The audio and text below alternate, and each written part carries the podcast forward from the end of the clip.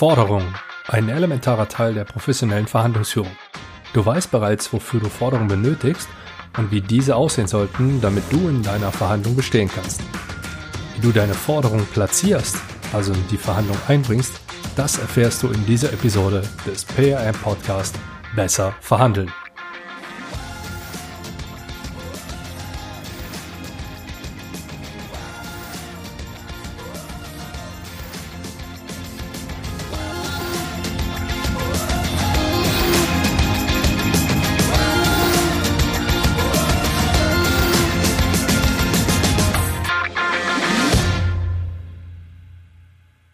Hi, solltest du diesen Podcast zum ersten Mal hören, dann heiße ich dich herzlich willkommen. Mein Name ist Andreas Schrader und wegen mir zahlst du mehr, wenn du im Einkauf tätig bist, du gibst höhere Rabatte, wenn du im Verkauf tätig bist und schneidest auch sonst insgesamt nicht gut ab, sobald du verhandelst. Zumindest dann, wenn du mit jemandem verhandelst, der mit mir zusammenarbeitet. Dieser Podcast hier wird dich auf den richtigen Weg bringen, denn wenn du auch nur einen meiner Tipps oder den von einem meiner Interviewgäste für deine Verhandlungen nutzt, dann wirst du mit Sicherheit besser verhandeln. Wofür du Forderungen benötigst und wie diese professionell aufgebaut und priorisiert werden, habe ich bereits in einigen der vorherigen Episoden dargestellt. In meinen Workshops habe ich häufiger festgestellt, dass sich der ein oder andere noch ein wenig damit schwer tut, diese Forderungen dann auch in der Praxis in seine Verhandlungen einzubringen. Solltest du manchmal vor einem ähnlichen Problem stehen, dann wird dir diese Episode sehr weiterhelfen. Dein Forderungskatalog umfasst mittlerweile die entsprechende Anzahl an Forderungen, also 10 bis 20 Stück, und du hast diese auch für dich priorisiert. Deinen Anker hast du ebenfalls geworfen und du bist mitten in der Verhandlung. Für deine Verhandlung ist es wichtig, dass du derjenige bist, der die Forderung einbringt. Dein Gegenüber muss reagieren, du agieren. Das bedeutet nicht, dass du ihn attackieren oder angreifen sollst, nein, das bedeutet, dass du der First Mover beim Fordern bist. Schließlich führst du die Verhandlung, nicht er.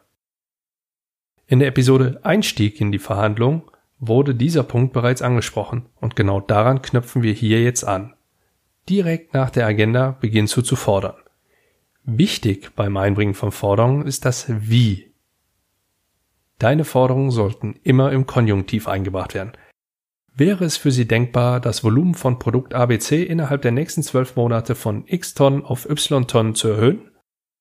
Könnten Sie sich vorstellen, einer Anpassung des aktuellen Stückpreises um x Prozent bis zum Jahresende zuzustimmen?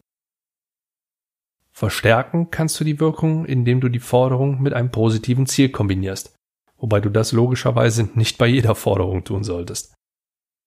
Würden Sie einer Anpassung der Abnahmemenge um x Prozent zustimmen, damit wir heute unsere Geschäftsbeziehung verlängern können?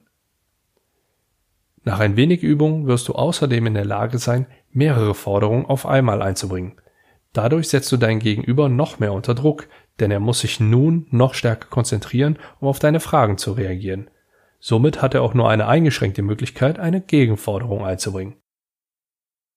Angenommen, wir passen den Stückpreis auf XY Euro pro Stück an, Wäre es unter diesen Umständen für Sie grundsätzlich möglich, eine Abnahmemenge von x Einheiten zuzustimmen und das Zahlungsziel von x auf y Tage anzupassen?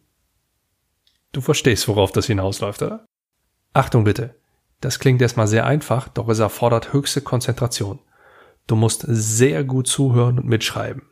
Seine Reaktionen sind extrem wichtig, deswegen musst du hier sehr, sehr sauber arbeiten. Schreibe mit, hinterfrage seine Aussagen, frage nach Details, Definition und allem, was unklar ist. Du darfst ruhig ein wenig bohren. Das ist wichtig an dieser Stelle.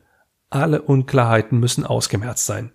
Stelle deine Fragen zudem bitte immer im Konjunktiv. Deckst du einen Widerspruch auf, dann sprichst du diesen, je nachdem wie du es taktisch einsetzen kannst, besser zu einem späteren Zeitpunkt an. Im besten Fall kannst du ihn sogar zitieren. Danach bringst du ihn wieder in die Schleife, indem du nachfragst, hinterfragst und weiterbohrst. So bringst du aktiv Forderungen in eine Verhandlung ein. Je nachdem, auf welcher Ebene du dich bewegst und wie deine Firma insgesamt aufgestellt ist, kannst du Forderungen auch noch über andere Wege platzieren. Wenn du die Wege, die ich dir jetzt aufzeige, nutzen magst, solltest du dir allerdings über die Konsequenzen im Klaren sein. Du kannst Forderungen auch verdeckt einbringen, und zwar bei einem Kontakt, der beim Gegenüber arbeitet und nicht in die Verhandlungen involviert ist. Hier wird es allerdings sehr taktisch, denn du musst einen Kontakt auf deiner Seite haben, der einen Kontakt auf der anderen Seite anspricht. Über diesen Weg kannst du dann deine Forderung, zum Beispiel eine Preiserhöhung um x Prozent platzieren. Ein Auszug aus einem solchen Gespräch könnte zum Beispiel so aussehen. Hast du von der Preiserhöhung gehört, die Herr Schrader bei euch durchsetzen mag? X Prozent innerhalb der nächsten 24 Monate. Und das bei einer Steigerung des Abnahmevolumens von X auf Y Tonnen. Bei euch scheint es ja richtig gut zu laufen. Kommt dir eine solche Vorgehensweise bzw. ein solches Gespräch bekannt vor? Ja, denn es klingt extrem nach Gerüchteküche, richtig? Das ist es auch. Wichtig ist jedoch, dass du die Zutaten lieferst und auch für die richtige Dosierung sorgst. Neben der Gerüchteküche kannst du noch einen weiteren starken Kanal nutzen, um Forderungen zu platzieren. Die Presse. Darunter fallen auch Social-Media-Plattformen, Blogs und Podcasts. Wo genau du deine Forderung platzierst, ist nur insofern entscheidend, dass du sicherstellen musst, dass dein Gegenüber es auch mitbekommt. Wichtig ist, dass es wirksam, jedoch nicht zu offensichtlich ist. Was bedeutet das nun alles für deine Verhandlung? Du weißt jetzt, wie du Forderungen in eine Verhandlung einbringst, zwar im Konjunktiv, als erster und gerne auch in Kombination mit anderen Forderungen. Außerdem musst du noch hochkonzentriert bei der Sache sein, denn du musst die Reaktion deiner Gegenüber mitschreiben, hinterfragen und klarstellen lassen. Je nachdem, wie du und dein Unternehmen aufgestellt sind, kannst du Forderungen auch verdeckt einbringen. Dazu bieten sich die Gerüchteküche sowie die Presse inklusive Social-Media-Kanälen an. Wenn du das in deiner Verhandlung berücksichtigst, dann wirst du in Zukunft garantiert besser verhandeln.